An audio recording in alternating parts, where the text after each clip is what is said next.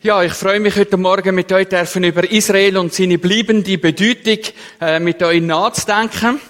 Das, was ihr da vorne seht, das ist das Wappen von Israel. Es gibt auch eine Flagge. Die Flagge hat äh, ähm, den Davidstern drauf, aber das da, was ihr da seht, das ist das Wappen von Israel. Und wenn ihr das Wappen anschaut, dann seht ihr eigentlich schon alles, was ihr müsst wissen über die bleibende Bedeutung von Israel. Unten dran steht auf Hebräisch Israel und das bedeutet eigentlich Gott ringt. Ähm, also wenn es mit Israel zu tun hast, hast du mit dem erringenden Gott zu tun. Mit dem Gott, der manchmal mit dem Volk Israel ringt oder kämpft, äh, manchmal auch gegen das Volk kämpft, aber eben auch für das Volk kämpft. Ich finde, das ist noch ein bisschen ähm, gefährlich, sich mit Israel auseinanderzusetzen, wenn es da einen Gott gibt, der ringt ähm, äh, in dem Zusammenhang. Dann haben wir ähm, die Öl, äh, Ölbaumzweige, die Olivenbaumzweige äh, links und rechts. Das ist eigentlich das Grundsymbol von Israel ist, dass ein, ein Ölbaum ist. Äh, auf das werden wir später noch zurückkommen. Und in der Mitte haben wir den siebenarmigen Leuchter, den kennen wir aus dem Tempel und aus der Stiftshütte. Und das ist eigentlich die Berufung von Israel, ist es Licht für die Welt zu sein. Das ist ja, wir sagen ja, Jesus hat das doch uns gesagt. Ja, er hat es uns gesagt. Aber, ähm, aber zuerst hat er es eben Israel gesagt. Und Israel hat eigentlich eben die Berufung, es Licht für die ganze Welt sein. Und das ist die bleibende Bedeutung von Israel. Und jetzt könnten wir eigentlich schon bald zum Apero ähm, gehen, wenn wir wettet. Ähm, wir haben uns als Viva ähm, Verband haben wir uns Gedanken gemacht, wie, wie das wir Israel sehen. Und wir haben ähm, so ein Heftli rausgegeben, das heißt Themenprofil, das liegt, liegt draussen auf. Ihr könnt das gerne mitnehmen. Fast alles, was ich heute erzähle, könnt ihr noch viel ausführlicher da drin nachlesen. Ich habe das auch zu einem wesentlichen Teil, äh, zum ehrlich sein, auch geschrieben. Ähm, und da könnt ihr, könnt ihr ähm, wir haben einfach gefunden, wir wollen als, als Verband Stellung nehmen zum Thema Israel. Nicht, weil wir das müssen, sondern weil wir es können. Und ähm, wir werden da, wir haben da auch, auch ein paar äh, heiße Eisen angepackt und ich würde es euch empfehlen, euch mit dem Thema Israel auseinandersetzen. Also ich werde heute eigentlich fast nur ein Inhaltsverzeichnis von dem können bringen. Wenn du genauer willst wissen, darfst du dich sehr gerne gratis draussen äh, bedienen. Ich schenke schon mal eins am René.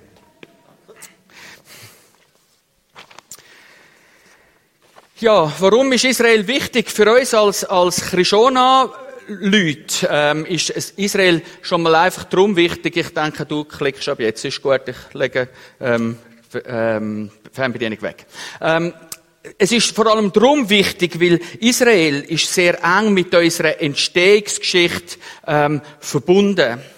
Also Krishona ist ja 1840 gegründet worden und ab 1846 hat Krishona während 30 Jahren eine sehr dominante Rolle gehabt, äh, in Israel. Man hat damals 40 Leute, ähm, Handwerker und, und, und Lehrer, hat man ausgesendet nach Israel, um das Land aufzubauen. Äh, Krishona ist die erste deutschsprachige Organisation gewesen, die überhaupt irgendetwas gemacht hat in Israel. Und man hat dann zusammen mit, mit englischen Leuten, die auch dort gewesen sind, hat man ähm, Waisenhäuser aufgebaut, man hat Schulen aufgebaut, man hat Handwerker ausgebildet und man hat Leute medizinisch betreut. Man hat eine eigene Bank in Israel. Krishona hat eine Bank besessen, besessen in Israel. Und, und Krishona, die Bank hat, hat äh, die Eisenbahnlinie von, von äh, Jaffa nach Jerusalem mitfinanziert.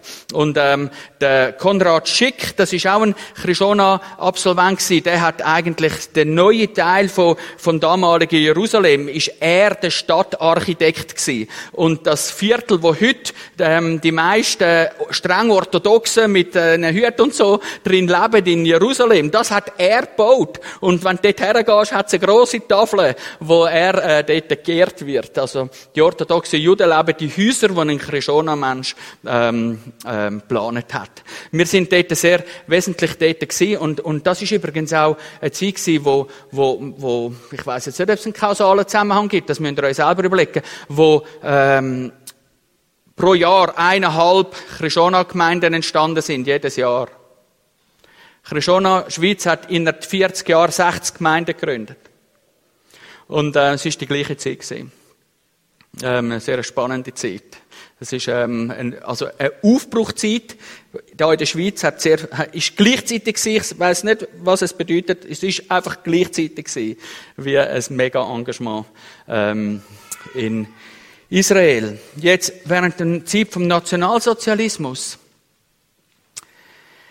ist es so gewesen, dass Krishona auf drei Seiten von Nazi-Deutschland umgeben war.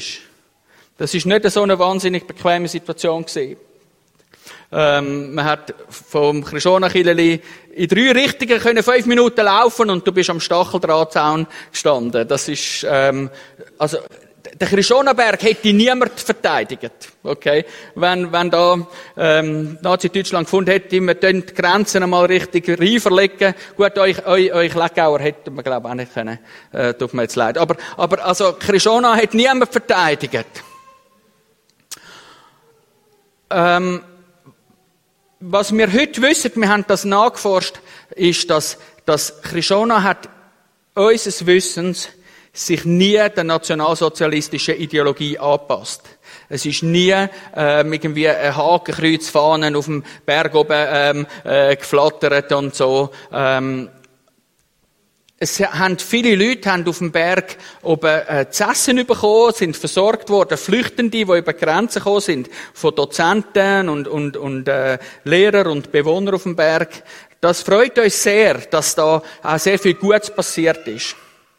Wir wünschten uns heute, wir wären ein bisschen mutiger gewesen. Wir wünschen uns heute, man hätte zum Beispiel in den Publikationsorganen ein bisschen klarer Stellungen äh, bezogen gegen den Nationalsozialismus. Man hat es wahrscheinlich nicht gemacht, weil man nicht hat die Killen, die man hat innerhalb von Deutschland, wollen, ähm, äh, in Gefahr bringen. Man hat, die, die sind sowieso unter Druck gewesen. Man hat das nicht noch wollen beschleunigen, aber grundsätzlich wünschten wir uns heute, man hätte klarer, ähm, Stellung bezogen. Was Gerüchte sind, ist, es hat mal geheißen, es hätte irgendwie Lehrer gegeben, die irgendwie nationalsozialistische Gesinnungen hatten oder so. Laut unserem heutigen, heutigen Wissensstand stimmt das nicht. Es hat keine Nazis gegeben unter den Lehrern. Es hat Leute gegeben, die irgendwie in der deutschen, wie hat das geheißen, Arbeiterfront oder deutschen Kolonie Mitglied sind. Und dort hat es eine gewisse Nähe gegeben zum Nationalsozialismus. Aber es sind keine, ja, aber es ist ein Unterschied gewesen, ob du bei der deutschen Kolonie dabei bist oder ob du ein Nazi bist. Nach der, ähm, nach dem Krieg, ja, hat, äh, haben deutsche kirchliche Organisationen haben das Stuttgarter Schuldbekenntnis äh, formuliert. Und ich werde euch das kurz vorlesen. Ich glaube, wir als Christianer-Leute hätten das können mitbeten. Wir haben das nicht offiziell unterschrieben, aber es wäre wahrscheinlich auch für uns richtig gewesen.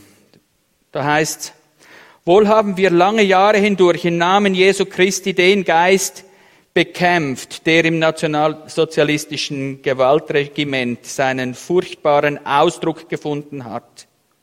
Aber wir klagen uns an, dass wir nicht mutiger bekannt, nicht treuer gebetet, nicht fröhlicher geglaubt und nicht brennender geliebt haben. Das ist so ein bisschen unser Punkt. Und wenn ich jetzt das sage, dann ist das unsere Wurzeln. Äh, wir haben einerseits die Wurzeln in, der, in dem Aufbau von dem Land. So. Und da ist Krishona als vorderster Front, als Erste dabei gewesen. Und gleichzeitig haben wir, haben wir äh, äh, einen Teil von unseren Wurzeln, wo wir nicht so ganz stolz sind drauf. Das macht uns demütig. Wir müssen jetzt nicht in Sack und Asche sein, aber, es, aber eine gewisse Demut gegenüber dem Volk Israel. Und, und der Juden allgemein ist sicher ähm, angebracht. Wir glauben, das Volk Israel hat eine besondere Stellung in Gottes Heils- und Weltgeschichte. Und wenn ich das sage, dann hat das eigentlich überhaupt nichts mit dem Volk Israel zu tun. Wenn wir meinen, das hat irgendwie die besondere Stellung, hat irgendetwas mit den Juden zu tun, dann sind wir schon völlig auf dem Holzweg. Das Volk Israel ist nicht irgendwie ähm, in einer besonderen Stellung, weil sie das hätten wählen oder weil sie irgendwie das verdient hätten, sondern es ist einfach Gottes Entscheidung. Und jede Israel-Theologie, die meint, das hat irgendetwas mit denen zu tun, das, die sind auf dem, das bist auf dem Holzweg. Wir denken, ja, was meinen die Juden eigentlich? Sie sagen etwas Besseres. Nein, das meinen sie nicht. Und sie sind auch nichts Besseres. Sie sind einfach in dieser Situation, dass sie irgendwie auserwählt worden sind in der Zeit vom Alten Testament. Und, ähm, Interessant ist, dass in der, im Alten Testament müsst ihr mal achten, Israel hat immer wollen sein wie die anderen Völker. Israel hat gar nicht wollen speziell sein. Sie haben gesehen, ja, die anderen haben einen König, wir wollen auch einen König und die anderen haben irgendwie Götterstatuen, wir wollen auch Götterstatuen und die anderen haben einen Tempel und wir wollen auch einen Tempel und so. Israel hat eigentlich nicht nicht unbedingt wollen, so besonders sein. Sie ringen eigentlich fast ein bisschen an dem. Aber das ändert nichts daran, dass sie eine besondere Stellung haben. Ich werde euch da einen, ähm, äh, einen Text vorlesen von Paulus. Er schreibt da, die Israeliten, denen die Kindschaft gehört, Gegenwartsform, und die Herrlichkeit und der Bund und das Gesetz und der Gottesdienst und die Verheißungen, denen auch die Väter gehören. Jede Geschichte, die wir lesen aus dem Alten Testament, das sind alles ihre Leute. Das sind Noah und Abraham und Isaac und David und sind, das sind alles ihre Leute. Sie gehören alle ihnen, sagt der Paulus. Und aus denen Christus herkommt nach dem Fleisch. Jesus ist als Jude geboren worden und ist als Jude gestorben. Jesus ist jetzt noch ein Jude. Der da ist Gott über alles gelobt in Ewigkeit. Amen. Israel hat, hat eine besondere Stellung, einfach weil Gott das hat wollen. Und,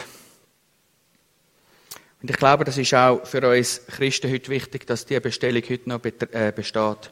Weil wir, lass uns mal überlegen, wenn jetzt, wenn Gott Israel einfach verworfen hätte, weil sie es irgendwie nicht, weil sie es nicht gepackt haben, okay? Dann hätte er einfach gesagt, okay, tschüss Israel, hoi gemeint. So. Könnten wir dann sicher sein, nach 2000 Jahren Kirchengeschichte, dass er mit uns nicht das Gleiche macht? Verstehst du? Wenn, wenn Jesus sich so all paar tausend Jahre würde scheiden lassen von seiner Brut, dann wäre es dann langsam bei uns auch noch, he? Also, wenn wir, also es hat etwas zu mit unserer, versteht ihr, mit unserer Gewissheit, dass Gott nicht einfach sagt Tschüss. Wenn er Tschüss gesagt hat zu Israel, dann, dann lass uns, dann, müssen wir, dann, dann haben wir ein Problem, Freunde. Ähm, also, das hat sehr viel mit uns zu tun, ob, ob Jesus zu Israel steht, ob Gott zu Israel steht oder nicht. Sonst findet er vielleicht noch hübschere Brut. Jetzt die neuzeitige Sammlung vom Volk Israel verstehen wir als Gottes Handeln. Jetzt lass uns da kurz ein paar Sachen sagen. Das Land, wo Israel wohnt, das ist kompliziert. Was gehört genau zu dem Land? Ähm, das Land ist zu verschiedenen Zeiten unterschiedlich groß gewesen, schon zu biblischen Zeiten. Und es ist noch, noch schwierig, was genau das Land ist. Ähm, das, man sagt, das ist wie, es atmet quasi. Es wird größer, es geht auf und wird kleiner. Und das hat, ähm, und, aber es ist irgendwie klar, es geht irgendwie um das Land im Groben gesehen zwischen Jordan und Mittelmeer dort, umeinander. Dort hat Gott eine Geschichte mit dem, mit dem Volk. Und, und jetzt hat er angefangen, das Volk dort ähm, wieder zu sammeln. Und das kann man auch rein politisch erklären.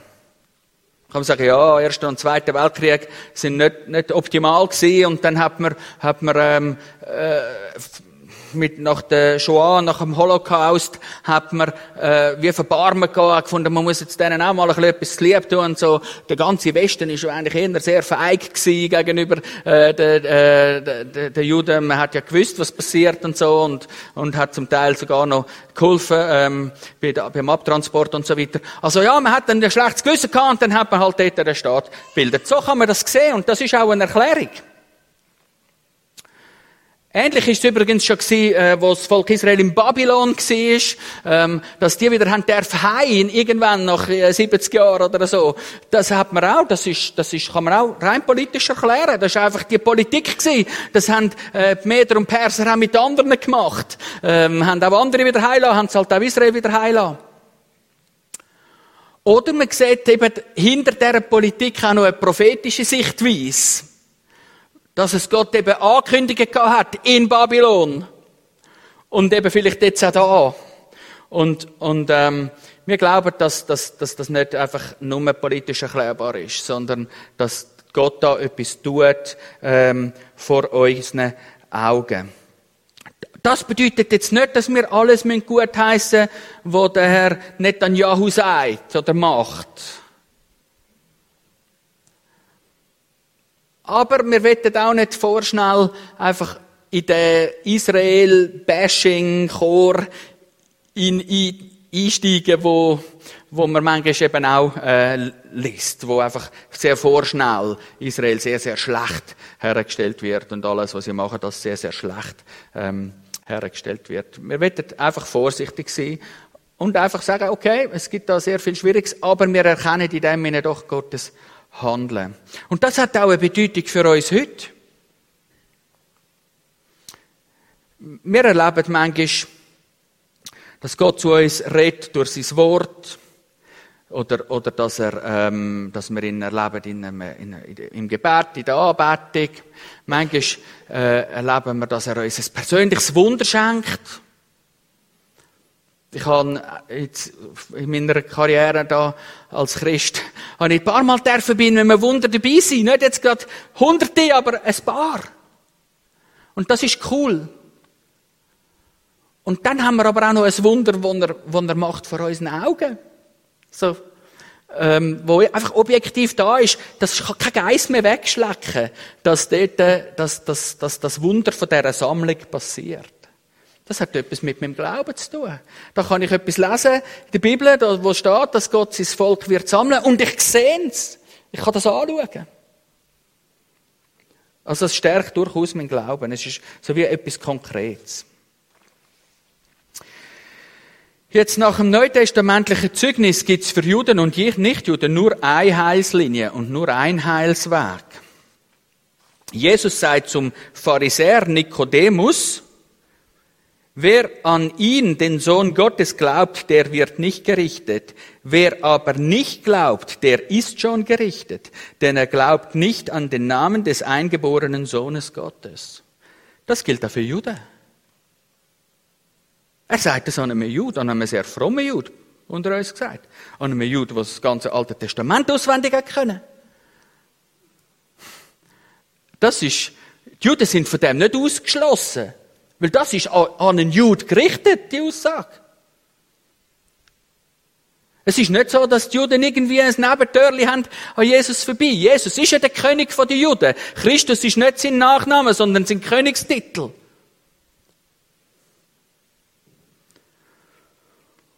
Und der Paulus schreibt an uns Nicht-Juden, schreibt er, ihr wart ohne Christus ausgeschlossen vom Bürgerrecht Israels und Fremde außerhalb des Bundes der Verheißung. Nun seid ihr nicht mehr Fremde und nicht Bürger, sondern ihr seid Mitbürger der Heiligen und Gottes Hausgenossen. Also der Paulus sagt da, wir sind reingenommen in das Bürgerrecht von Israel. Wir sind irgendwie so Einbürgerte.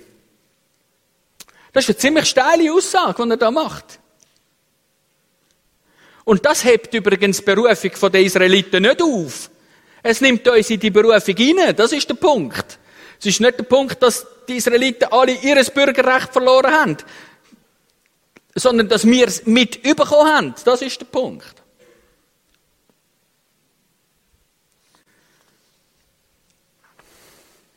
Der Paulus schreibt, wir sagen so in einen Ölbaum hineingepfropft. Jetzt, ich meine, jetzt Hallau muss ich ja nicht erklären, was Pfropfen bedeutet. Das müsstet eigentlich ihr mir erklären. Die Hälfte von euch hat ja das schon selber gemacht, oder?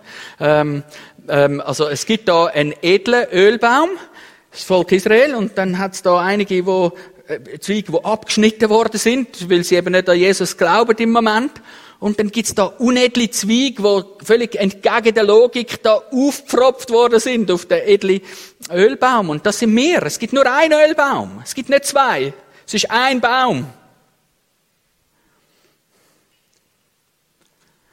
Also wenn ihr heute bis jetzt verstanden habt, ich meine, irgendwie die Juden hätten einen Sonderweg. Nein, haben sie nicht. Haben sie nicht. Ein Baum.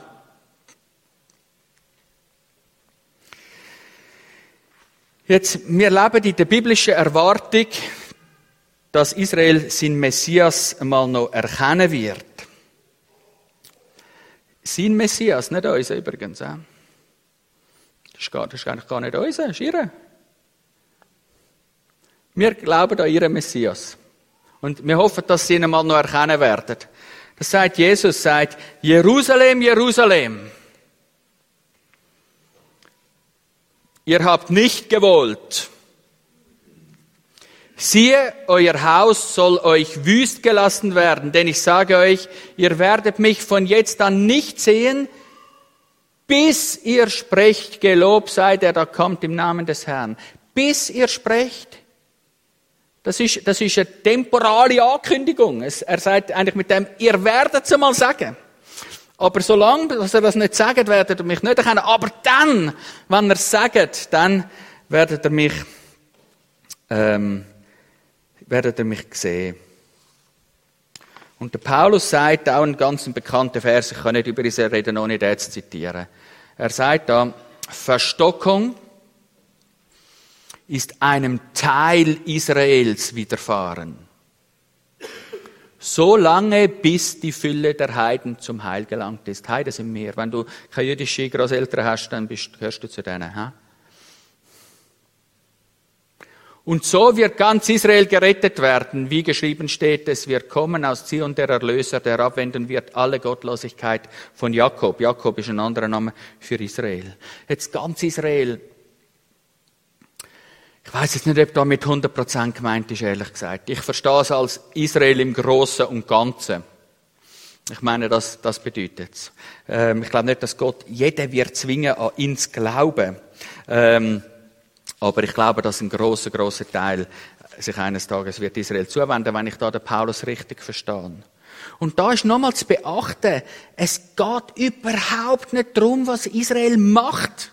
Es ist nicht so, dass, dass, dass irgendwie Gott, äh, dass irgendwie die Aktion von Israel da irgendwie eine Rolle würde spielen in dem Sinne, sondern es ist das, was Gott macht, wo entscheidend wird sein. Es ist nicht so, dass die irgendwie alle jetzt auf der Suche wären nach Jesus und alle nur warten, bis sie ihn endlich erkennen, sie könnten ja das Neues Testament kaufen und es lesen. Es ist, ähm, aber, aber eines Tages habe ich die Erwartung, dass Gott sich nochmal ganz besonders wird zum Volk zuwenden. So wie sich der Josef besonders seinen Brüdern zugewendet hat. Ähm, und, und so glaube ich, dass auch Jesus sich mal noch besonders seinen Brüdern und Schwestern wird äh, zuwenden. Ich glaube nicht, dass das irgendwie, an, irgendwie an Jesus vorbei wird gehen, äh, das Heil von, von Israel, sondern es wird so sein, dass sie Jesus werden erkennen.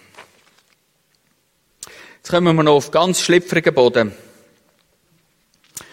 Der nächste Punkt, und das ist dann auch mein letzter, den ich jetzt heute Morgen erwähnen aus dem Büchlein, ist, wer Israel gut wünscht, setzt sich auch fürs Wohl der Palästinenser und anderen nicht-jüdischen Volksgruppen ein. Manchmal habe ich ein bisschen den Eindruck, gewissen Christen wäre es lieber, die Palästinenser würden sich irgendwo in die Luft auflösen. Ich frage mich nur, woher? Woher soll jetzt gehen? Hey, wir reden da irgendwie von sieben Millionen Leuten. Woher wollen wir die um, um, umsiedeln? Die, die, die werden sich nicht in die Luft auflösen. Und, und ehrlich gesagt, gibt es einen gewissen Zorn in mir dass, dass der, der Konflikt, der ist nicht einfach zu lösen. Aber im Moment sehe ich keinen Lösungsansatz. Ich sehe nur Management. Ich sehe nur Konfliktmanagement und keinen Konfliktlösungsansatz. Null.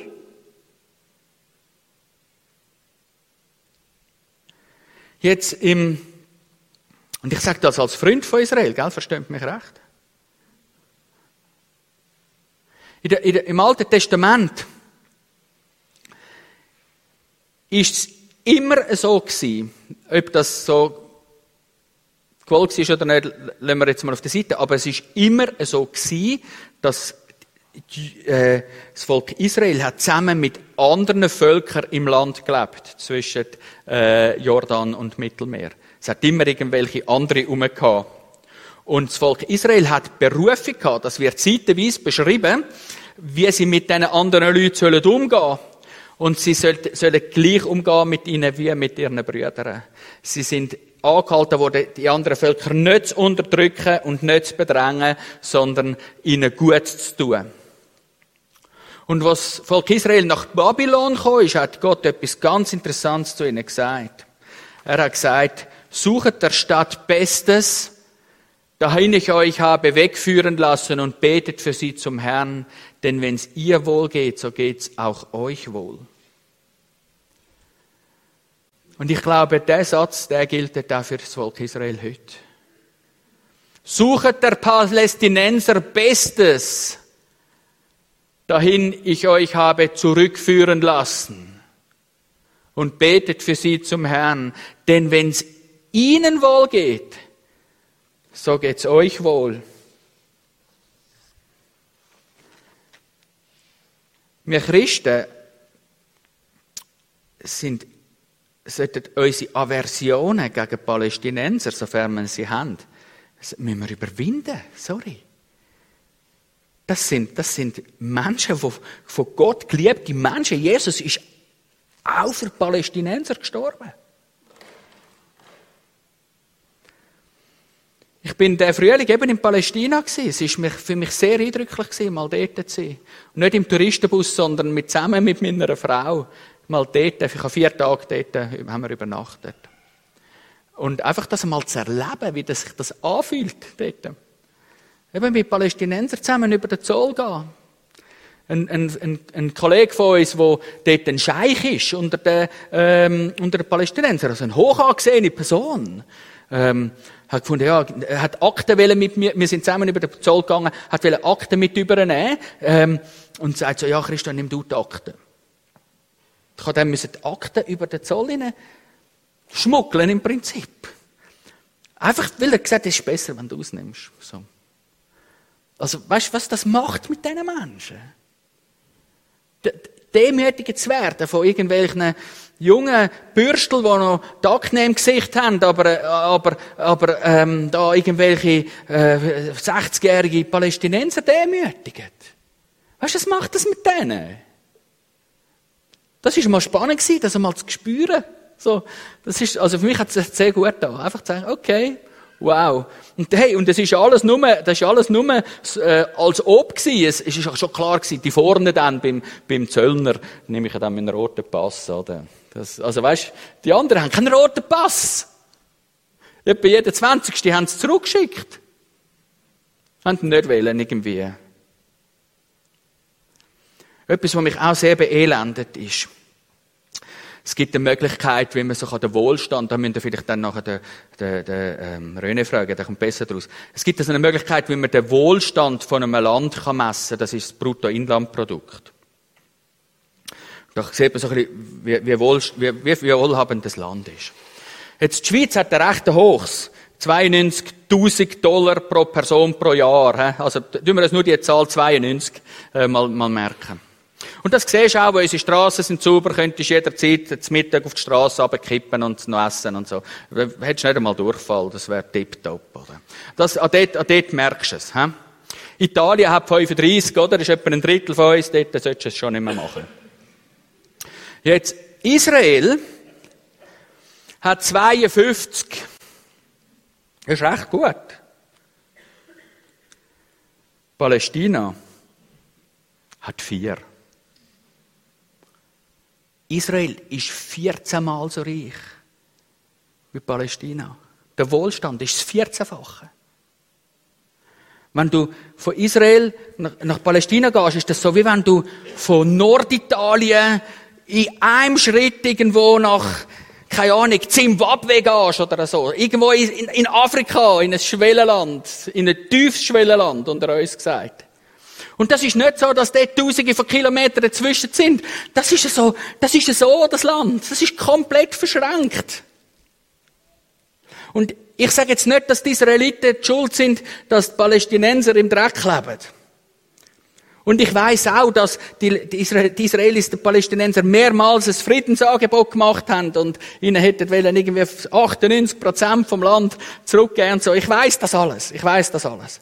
Aber was ich auch weiß, ist, dass solange die einen 14 Mal so reich sind wie die anderen, wird es nie Frieden geben.